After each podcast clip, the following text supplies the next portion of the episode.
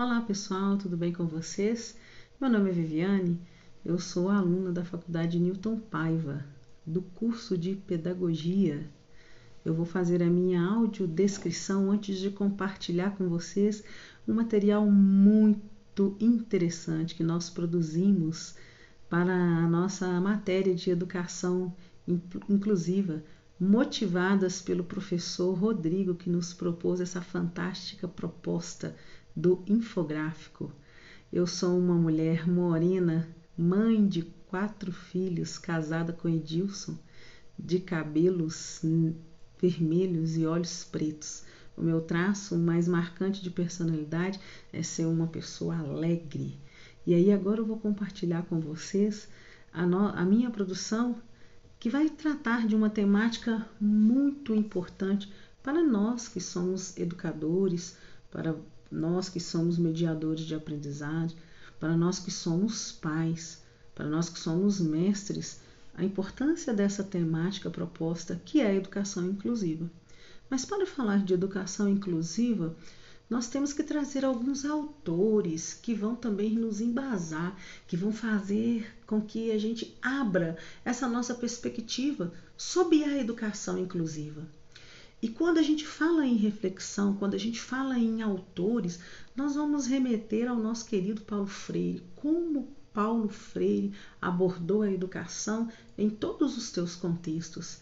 E eu gosto muito dessa frase de Paulo Freire, quando ele fala que a educação ela acontece quando se aprende com as diferenças e não com as igualdades. Essa frase de Paulo Freire nos leva a refletir muito sobre educação inclusiva. E quando nós refletimos sobre a profundidade dessa temática, nós percebemos a importância de nos mantermos atentos enquanto educadores, à educação inclusiva, em todas as suas nuances. Uma outra autora que fala muito é a Sueli Fernandes. Ela fala que recorrer à história é um dos caminhos possíveis para compreender, para a compreensão de práticas humanas que vivemos nos dias atuais. E por que a Sueli nos coloca isso assim de uma forma tão clara e tão pertinente? Porque a forma como nós vemos a educação inclusiva hoje nem sempre foi tratada assim ao longo da história. Da mesma forma como a educação nem sempre foi vista como hoje. Nem sempre o sujeito criança foi dado a ele uma voz como é dada hoje. Nem sempre ele foi visto da forma como era hoje. E isso está ligado justamente ao contexto histórico que nós vivemos. Mas para entender essa atualidade, nós precisamos também ter conhecimento do como era no passado, para com essa compreensão cada vez mais estarmos atentos e melhorar as nossas abordagens diárias, a nossa ação-reflexão, que é o que Paulo Freire falava, essa congruência, essa congruência ao educar. E mais importante do que enquadrar num diagnóstico é identificar as possibilidades e potencialidades numa perspectiva inclusiva de sociedade e educação. E nós percebemos que para falar de educação inclusiva é preciso realmente desenvolver muitas reflexões. É preciso estar de coração aberto para perceber, para sentir, para ver e ouvir todos os sujeitos da educação, todos os sujeitos que perpassam a educação em todos os seus segmentos.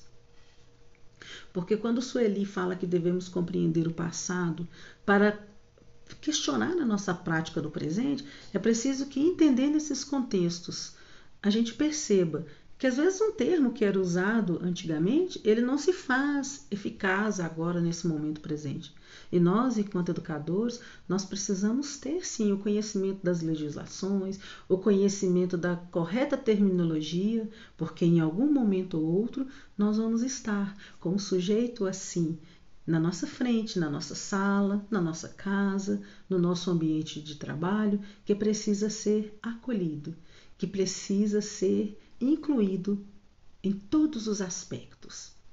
Assim como a sociedade passa por diversas mudanças, alterando assim o sistema educacional, o próprio conceito de pessoa com deficiência também teve ter significado ressignificado muitas vezes. É, anteriormente, aquelas pessoas que tinham impedimento de longo prazo, de natureza física, mental e intelectual, elas não tinham essa correta terminologia PCD. Isso é um conceito novo, é um conceito de 2006. Daí a importância de nós, enquanto educadores, conhecermos essa correta terminologia. E nós devemos ser igual um detetive. Sim, por que detetive? Porque nós devemos conhecer o passado, entender como essas práticas muitas vezes eram era excludentes, segregadoras.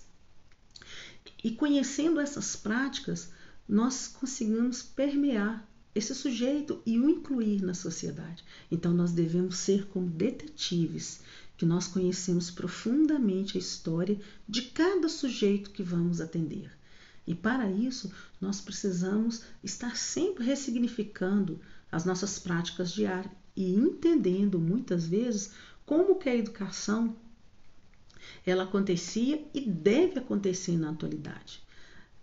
E ao se falar de inclusão, nós tínhamos nós temos quatro grandes fases que nós podemos permear, que nós temos que conhecer para entender como se chegou nesse conceito de educação inclusiva. Inicialmente, as pessoas com deficiências elas eram excluídas literalmente da sociedade e excluídas mesmo. Elas não pertenciam à sociedade porque tinha um padrão, um padrão muito rígido, que ele era excludente. E esse padrão muitas vezes ele é massacrante, ele tirava da sociedade essas pessoas, é, entre aspas, consideradas as que não eram normais, eram excluídas da sociedade.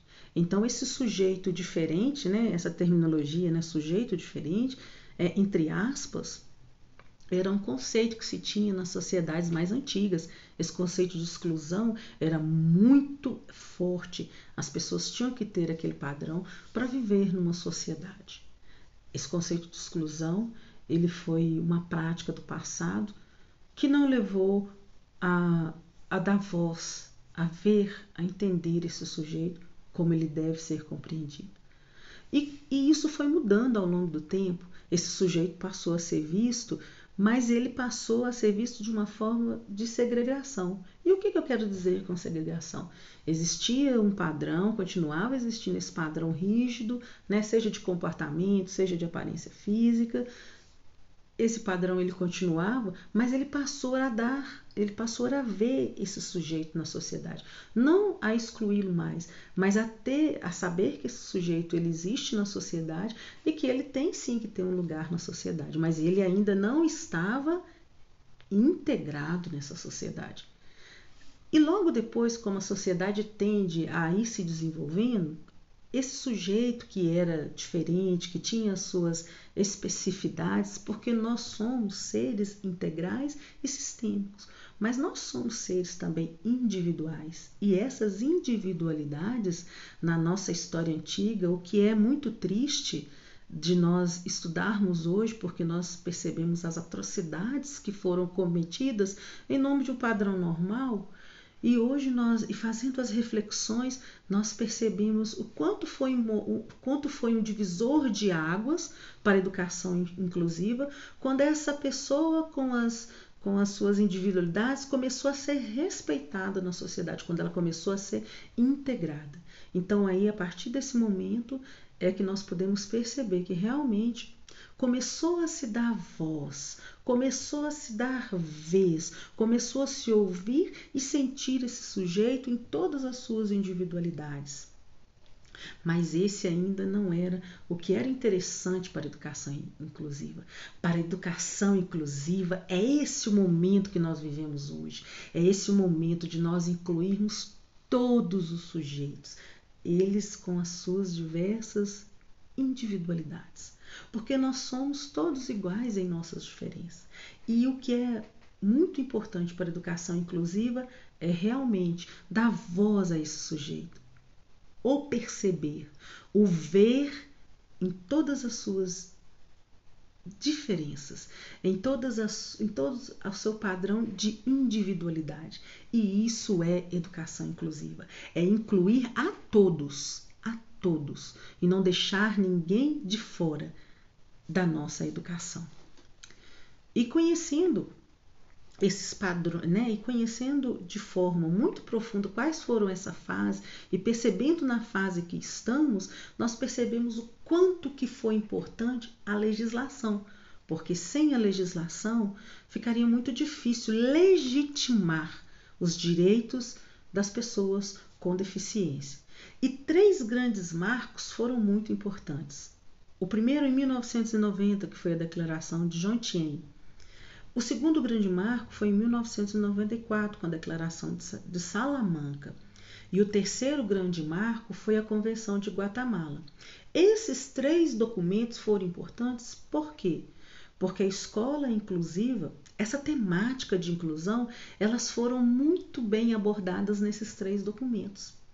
E esses três documentos, vale destacar que esses três documentos deram a voz, a vez e o devido lugar de direito na sociedade às pessoas com, com deficiência. Então, essa legislação, ela deu lugar à educação inclusiva verdadeiramente, porque ela legitimou, ela deu voz, ela deu vez a essa temática dentro do Brasil. E aí eu falo que a educação inclusiva só se poderá se tornar uma realidade em um mundo globalmente inclusivo.